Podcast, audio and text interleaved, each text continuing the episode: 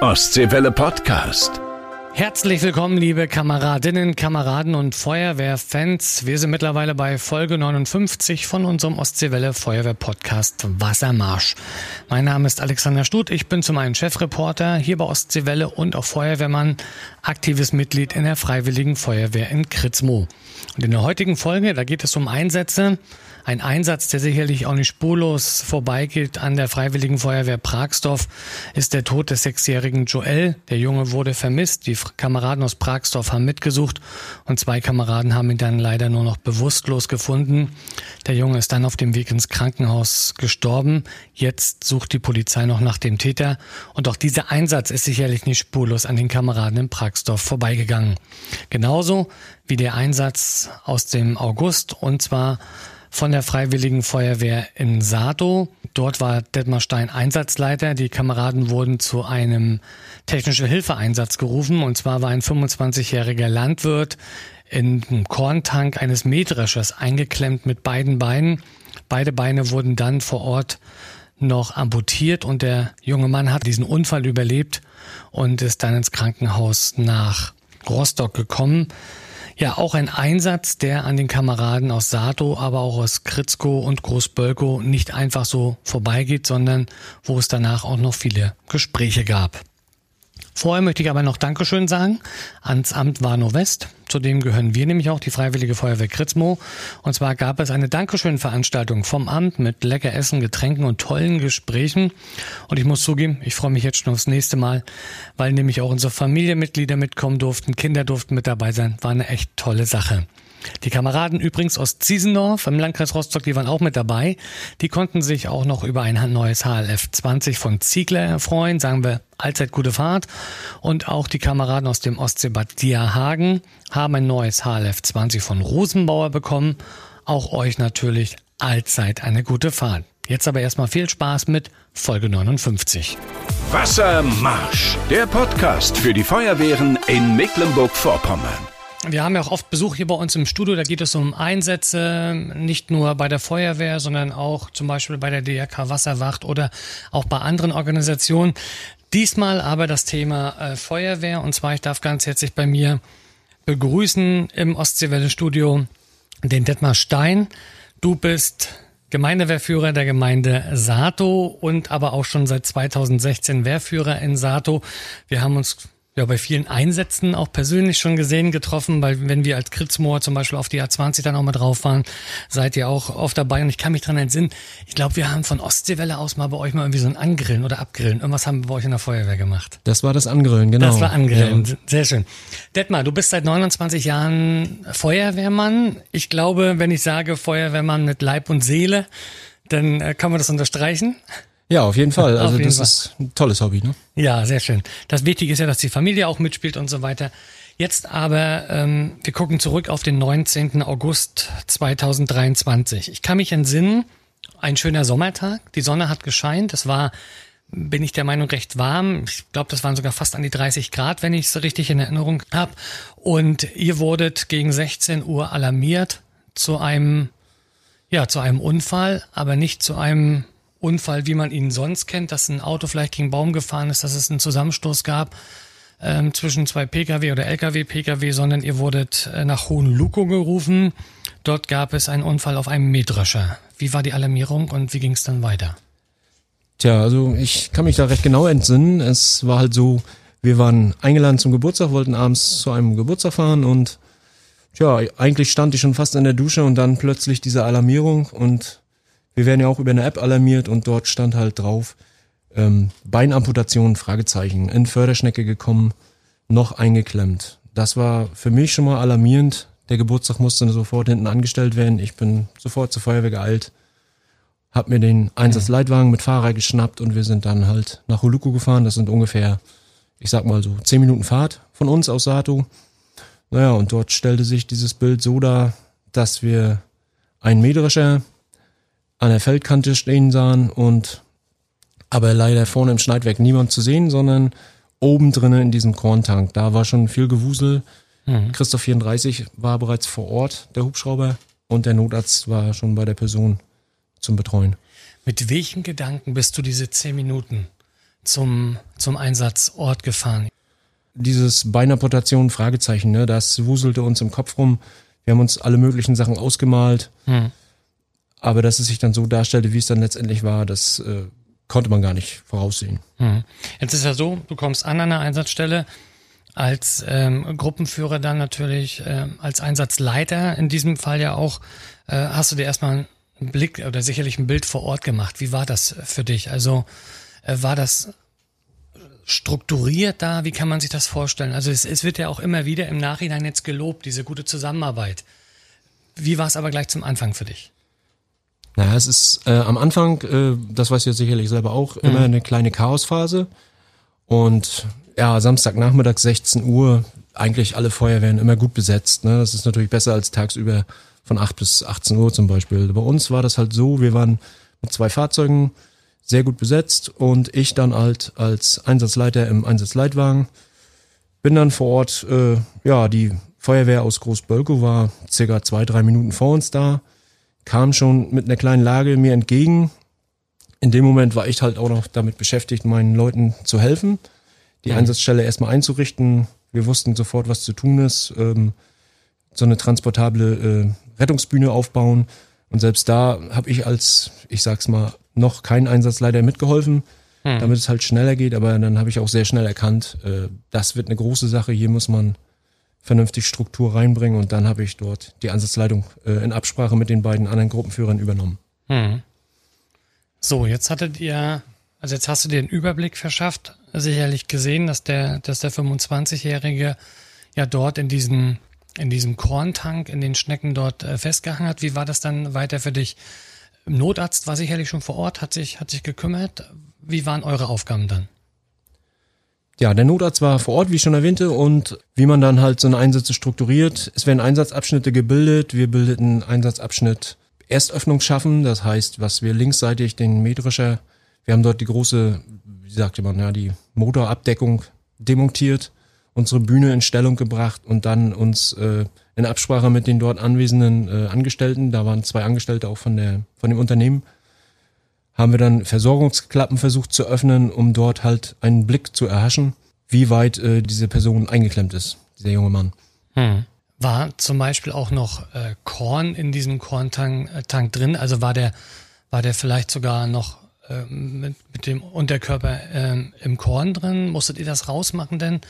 Ja, das ist zweiter Einsatzabschnitt war, dass wir diesen Korntank, der ungefähr zur Hälfte gefüllt war, mit Händen und Eimer freischaufeln mussten und bei, ja, wir hatten so 28 bis 30 Grad, kann man sich vorstellen, was das für eine kräfteraubende Aktion war. Gott sei Dank hatten wir genug Leute da und regelmäßig durchtauschen, damit wir dort flüssig schnellstmöglich das Korn aus dem Getreidetank bekommen. Hm.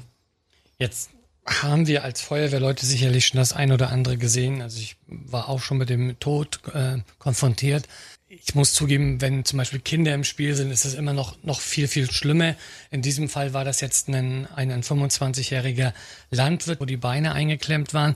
Wie war das für euch? Hattest du zum Beispiel auch Kameraden, wo du gesagt hast, die nehme ich jetzt mal hier beiseite? weil die einfach ja vielleicht ein bisschen labil auch sind oder einfach du ihn auch angesehen hast, ups, die kommen jetzt mit der Situation nicht so klar. Also wie seid ihr damit umgegangen? Wir haben ähm, in Absprache machen wir das natürlich immer mit den Gruppenführern. Da wird kurz gesprochen, wer kann, wen hast du da, also wer hat Erfahrung. Und dann haben wir auch schnell zwei, drei Leute äh, ausfindig gemacht oder aussortiert für anderwertige Aufgaben. Bei 30 Grad muss man sich auch gleich mal darum kümmern, dass wir einen Rückzugsraum haben.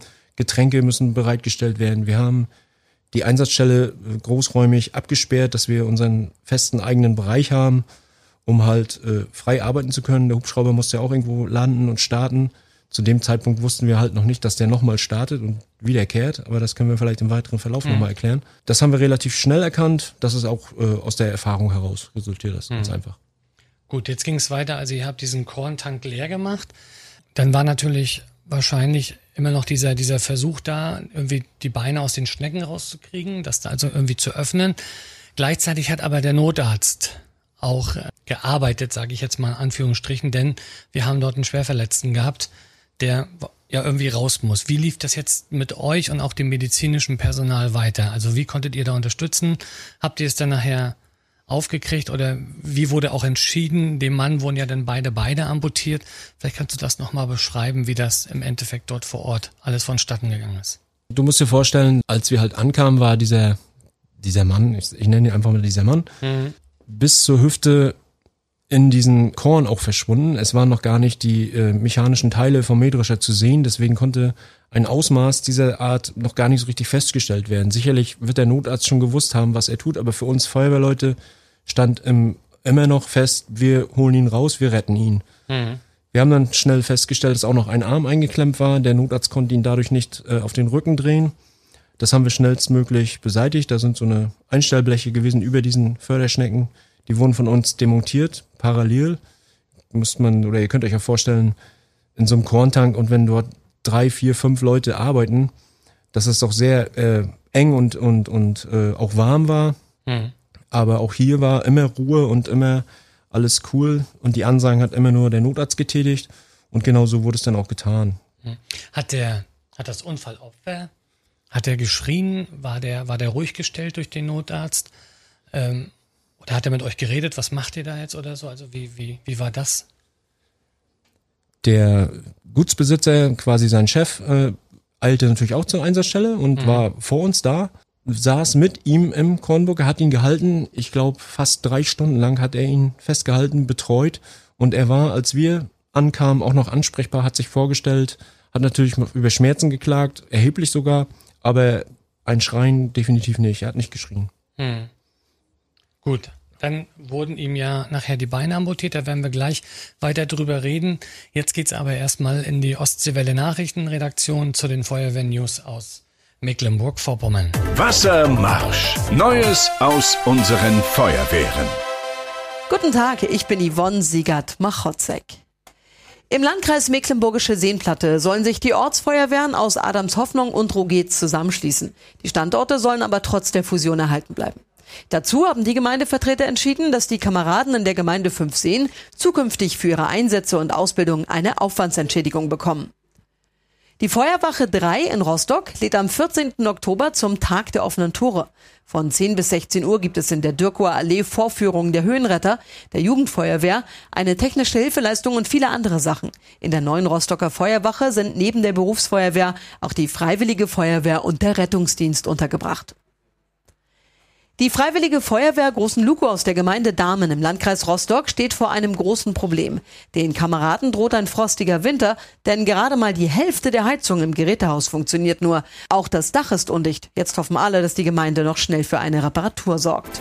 Wassermarsch, der Podcast für die Feuerwehren in Mecklenburg-Vorpommern. Bei mir ist immer noch Detmar Stein zu Gast. Er ist Gemeindewehrführer der Freiwilligen Feuerwehr Sato im Landkreis Rostock. Und bei uns geht es heute um den Einsatz am 19.8. Ihr habt es hundertprozentig alle in den Medien gelesen oder auch natürlich gehört bei uns bei Ostseewelle.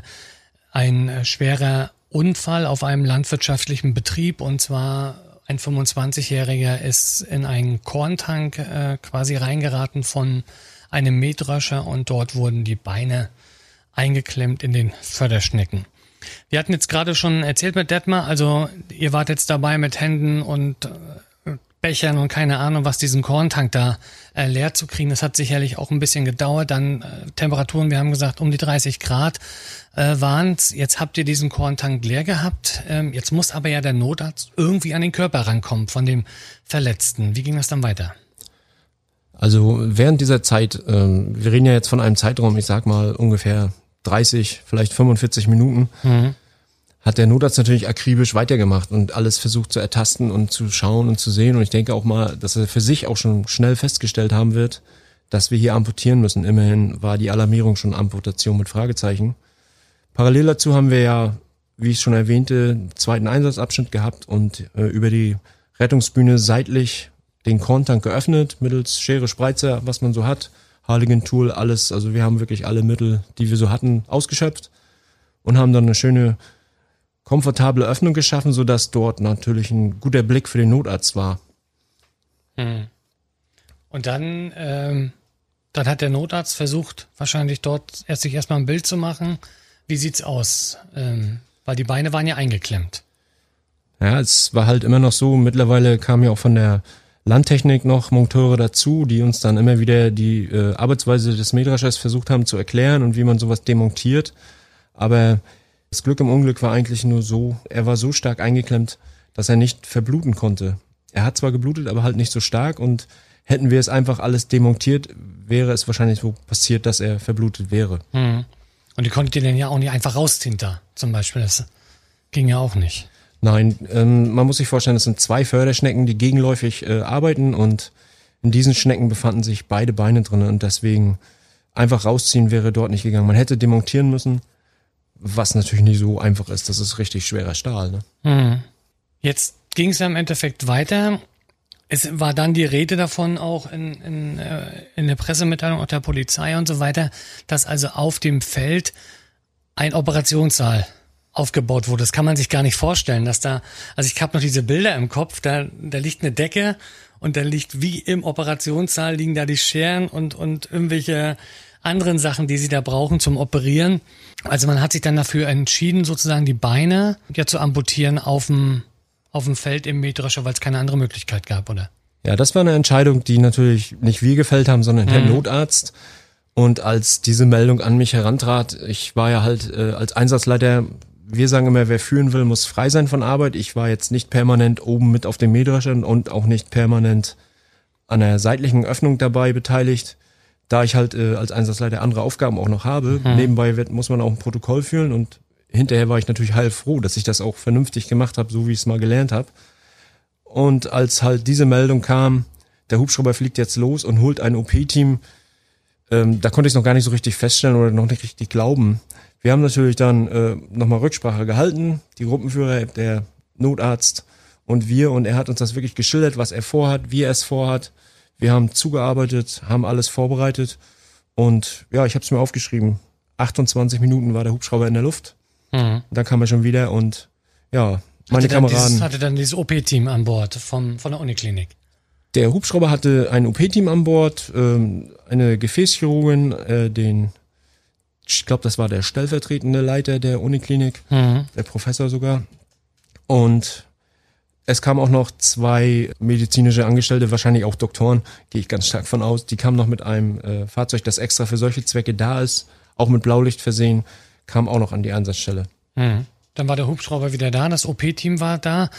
Wie war das für dich jetzt auch persönlich? Du hast ja nun schon viel erlebt, dass da Verletzte dann mit dem Rettungswagen weggefahren werden. Das sind alltägliche Situationen, die, mit denen wir, sage ich mal, umgehen müssen. Aber wenn man das jetzt so sieht, was medizinisch möglich ist, wo man sich ja wahrscheinlich auch gedacht hätte, das, das ist doch krass, was hier jetzt gerade passiert. Wie war das für dich so? als, ja, als da plötzlich der OP-Saal, sag ich mal, in Anführungsstrichen, und der, und der freie Himmel aufgebaut wurde. Und zwar ähm, war es halt so, wir wurden eingewiesen, was wir vorbereiten können, haben das auch äh, gemacht. Wir haben zwischen diesem Mähdrescher und das Fahrzeug daneben, was halt zum Abtransport schon bereit stand für die, fürs Getreide sozusagen, dazwischen einen Raum geschaffen, ich sag mal so vielleicht zehn Quadratmeter, haben den mit Decken ausgelegt, haben dort versucht, ein bisschen Ordnung, Sauberkeit, ein bisschen Staub befreit und haben dann, äh, als der Hubschrauber gelandet ist, sind wir, ich kann gar nicht mehr mitzählen, wie oft die Leute gelaufen sind und das ganze Material rangetragen haben und dort vorbereitet haben. Dann war auch eine Schwester dabei, die dann gesagt hat, was wohin muss und was wohin gestellt werden soll. Ja, und dann äh, ging das holter die Polter. Also für uns war es einfach atemberaubend. Hm. Also kann man sich das dann auch so vorstellen, als die Ärzte dann operiert waren, äh, haben, dass der Arzt dann gesagt hat, immer zu seinen Schwestern oder zu wem auch immer, ich brauche jetzt das, ich brauche jetzt das, ich brauche jetzt das, also wie man das aus dem OP-Saal so kennt, oder? Genau so ist es abgelaufen. Der Professor, der die Amputation durchgeführt hat, der stand auf der Arbeitsbühne quasi von draußen, hat mit dem Oberkörper in den Mähdrescher hinein gearbeitet und in diesem Korntank haben wir auch noch äh, mit Mitteln von uns unser Rettungsbrett, was wir schon, ich weiß nicht wie oft im Einsatz benutzt haben. Es ist immer wieder ein super Teil. Wir haben es damals mal selbst gebaut und es ist unentbehrlich. Das war der OP-Tisch mit Folie aufgelegt und dort lagen die ganzen OP-Werkzeuge. Einer ähm, der Gefäßchirurgen haben wir noch festes Schuhwerk gegeben. Da einer unserer Kameraden musste seine Stiefel ausziehen. Ja weil er immer noch kleine Kornreste, das war ja, man muss sich vorstellen, das ist ja ein Arbeitsgerät, das war mhm. natürlich nicht alles steril da drin. Wie würdest du jetzt im Nachhinein die Zusammenarbeit zwischen euch und den Rettungskräften dort beschreiben? Und gibt es vielleicht auch Sachen, wo du sagst, die liefen, sag ich mal, besonders positiv, aber wo es auch Sachen gibt, die können wir auf jeden Fall verbessern? Ja, also die Zusammenarbeit äh, unter den Feuerwehren, die Feuerwehr aus Großbölkow, die als erstes am Einsatzort ist, ist natürlich auch aus unserem Gemeindebereich. Diese, über diese Zusammenarbeit, da kann ich überhaupt nicht klagen. Das ist wunderbar. Das läuft super. Die haben ja auch einen guten Gemeindewehrführer. Aber letztendlich auch diese Zusammenarbeit Notarzt und das gesamte Team vom Piloten bis zu den äh, Sanitätern mit den Rettungswagen. Es wurde übrigens auch noch ein zweiter Rettungswagen angefordert, einzig und allein nur um Sauerstoffreserven da zu haben. Mhm. Und auch hier war, äh, alle Absprachen liefen über die Führungsebene, so wie man sich das wünscht. Und das war im Nachhinein, auch mit diesem Ausgang des Einsatzes, kann man da echt stolz drauf sein. Mhm. Jetzt ist Hohenluko ein Dorf, gut, der Gutshof von Luko, wo das Ganze ja passiert ist oder wozu auch der Metrische ja gehört, äh, ist Bestandteil des Ortes. Das hat sich sicherlich im Dorf auch ganz, ganz schnell rumgesprochen. Habt ihr dann wie Probleme gehabt mit Gaffern oder so? Ich meine, weil wenn da der Hubschrauber zwei, dreimal landet, dann kriegen das ja die Leute auch sofort mit. Ja, das ist so, dass ähm, auch das eben, was ich so speziell so, ich erwähne es gerne mal als Einsatzleiter, als meine Aufgabe dann auch ansehe um diesen Einsatzort äh, schön weiträumig abzusperren. Auf der Autobahn ist es so, oder man macht eine Vollsperrung, man mhm. hat seinen Arbeitsbereich. Und hier haben wir halt äh, mit Trassierband äh, die Einsatzstelle groß genug abtrassiert. Aber unterm Strich muss ich auch sagen, wir hatten wenig Gaffer, wenig bis gar keine Gaffer. Also da, vielleicht können wir darüber auch froh sein, dass es so war. Mhm. Aber das hat alles super geklappt. Ja. Gut. Jetzt wurde der, der 25-jährige Landwirt, wurden ihm die Beine abgenommen. Wie ging es dann weiter? Über diese Öffnung, die wir geschaffen haben, über die ich schon sprach, haben wir dann mit vereinten Kräften die Person zur Seite aus dem Mähdrescher heraus transportiert. Ein bereitstehender Rettungswagen hat ihn sofort übernommen. Und ich weiß nicht, wenn ich es hochrechne, hat es vielleicht fünf bis zehn Minuten gedauert und dann war er auch schon abfahrbereit und ist dann sofort in die Uniklinik nach Rostock verbracht worden. Haben die Ärzte noch irgendwie was gesagt zu euch im, im im Nachhinein, außer wahrscheinlich Dankeschön? Ja, das mit den Ärzten, das, das war, auf jeden Fall brauchten wir unsere Stiefel wieder und die Gefäßchirurgin wollte ja auch ihre Schuhe wieder haben. Mhm. Es waren noch leichte Gespräche, aber wir waren, es stand uns allen in den Augen, wie begeistert wir über diese Sache waren und wie beeindruckend das war. Und ich glaube auch, äh, der Professor, der die OP letztendlich durchgeführt hat, war selber sehr beeindruckt davon, wie wir ihm zugearbeitet haben und auch allein schon sein Team, wie das gearbeitet hat. Also mhm. das ging Hand in Hand. Die Kameraden aus Kritzko wurden ja auch alarmiert. Liebe Grüße in diesem, an diesem Fall auch an äh, Marc Gerion, an den Wehrführer. Äh, die hatten dann ja die unschöne Aufgabe sozusagen, aber es muss halt auch gemacht werden, dort die eingeklemmten Beine, die jetzt ja noch in dieser Schnecke drin war, rauszuholen. Ähm, vielleicht nochmal, bevor wir da sozusagen weitermachen, wie ging es deinen Kameraden? Wie habt ihr diesen Einsatz aufgearbeitet? Ich kann mir vorstellen, dass man, das ist, da geht man nicht einfach wieder nach Hause. Ja, auch das ist so eine Aufgabe, die man äh, schon frühzeitig erkennen sollte, wenn solche Einsätze laufen, dass man sich um so ein bisschen um Nachsorge kümmert. Wir haben ja da so ein schönes SBE-Team hier bei uns im Landkreis oder sogar in Mecklenburg-Vorpommern.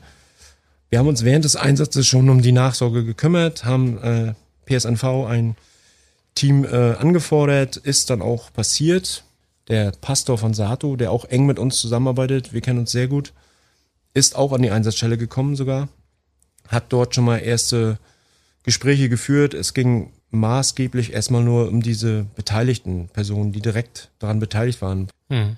Aber während des Einsatzes haben wir schon Hilfe angefordert für die Betroffenen. Mhm. Ich hatte es ja gesagt, ähm, die Kritzkower Kameraden haben denn die, ähm, ja, man muss sagen, die Reste von den Beinen sozusagen aus der Schnecke dort rausgeholt. Wir hatten im Vorgespräch gesagt, beim Unfall kommt, kommt, wenn jemand tot ist, ein Leichenwagen, der den Verunfallten oder die Verunfallte dort mitnimmt oder der Rettungswagen dann halt in diesem Fall jetzt. Jetzt war der Rettungswagen aber schon weg. Ihr musstet euch dann auch noch kümmern, wo, wo, ja, wohin damit?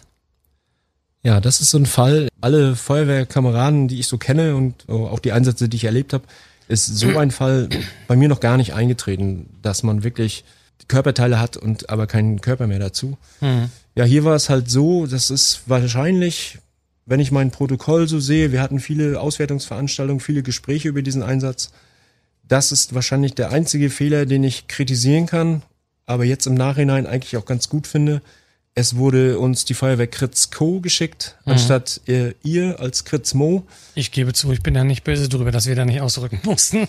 Ich weiß nicht. Also gut, ich wäre den Tag auch nicht da gewesen, aber, aber unsere Kameraden haben bei uns auch gesagt, also wahrscheinlich wäre der Einsatz auch nicht an uns spurlos vorbeigegangen, sagen wir mal so. Nein, sowas geht an gar keinem spurlos vorbei. Hier war es jedenfalls so, die Feuerwehr Kritzko wurde alarmiert, äh, der Marc, schöne Grüße auch von mir, hat dann auch erstmal angerufen in der Leitstelle und gefragt, ob das ernst gemeint ist, da sie ja doch einen etwas längeren Anfahrweg haben. Sie wurden aber losgeschickt, sind dann auch zu uns zur Einsatzstelle gekommen. Es war ja auch in dem Moment keine Gefahr im Verzug. Was sich für mich als genialer Schachzug erwiesen hat, ist halt, die Kritzkower Kameraden haben kein Gesicht dazu gehabt. Der Verletzte war bereits abtransportiert, es wurde kurz abgesprochen. Sie haben sofort gesagt, nimm deine Leute aus dem Einsatz raus, wir übernehmen das. Und dann äh, haben die Kritzchor für uns oder mit uns oder nee, eigentlich ja nur für uns dort die letzten Körperteile aus dem Mähdrescher rausgeholt. Mhm, die ihr dann zur Uniklinik nach Rostock äh, gebracht habt. Ähm, wenn wir jetzt nochmal auf diesen, auf diesen Einsatz, sag ich mal, äh, zurückschauen, Du hast jetzt ja, du hast ja auch gesagt, es gab mehrere Zusammenkünfte auf, wo ihr nochmal über diesen Einsatz geredet habt.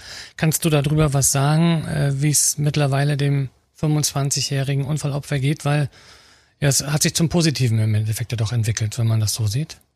Ja, absolut. Also der leitende Notarzt hat eine Auswertungsveranstaltung anberaumt, die fand letzte Woche statt am Freitag. Auch hier wurde uns von dem Professor, der die OP durchgeführt hat, auch direkt mitgeteilt, dass der Verletzte aus dem Krankenhaus entlassen wurde. Er ist guter Dinge. Es bestehen auch gute Chancen, dass man mit Prothesen, dass er sein Leben dort wieder meistern kann. Und ja, das ist natürlich, wenn so ein Einsatz so ausgeht, dann einfach nur stolz. Ne? Krass. Dann wünschen wir natürlich von unserer Seite aus auch alles Gute. Alles Gute natürlich auch für euch, äh, für die Kameraden. Und äh, ja, schön, dass wir über diesen Einsatz, sag ich mal, mit dir mal reden konnten dass wir ähm, auch, glaube ich, einen sehr guten Einblick gekriegt haben, aber ein Einsatz, den man, glaube ich, auch nur einmal in seinem Leben in dieser Form erlebt und ich glaube, den man auch nicht nochmal haben möchte. Obwohl wir ja, äh, du sagtest auch vorhin, wir ja doch ganz, ganz viel sehen und du schon eigentlich viel schlimmere Dinge auch auf den Straßen ähm, erlebt hast und gesehen hast. Aber das ist, glaube ich, trotzdem so ein Einsatz, der einen prägt, weil man sieht, was medizinisch, was einsatztechnisch möglich ist. Ja, ich sag ganz lieben Dank, Detmar, für deinen Besuch hier im Ostseewelle-Studio und äh, wünsche dir natürlich alles Gute, lieben Gruß an die Kameraden und ja, allzeit gut Schlauch. Ja, vielen Dank für, für diesen Podcast. Ich bedanke mich und äh, ja, schöne Grüße an alle. Ostseewelle Podcast.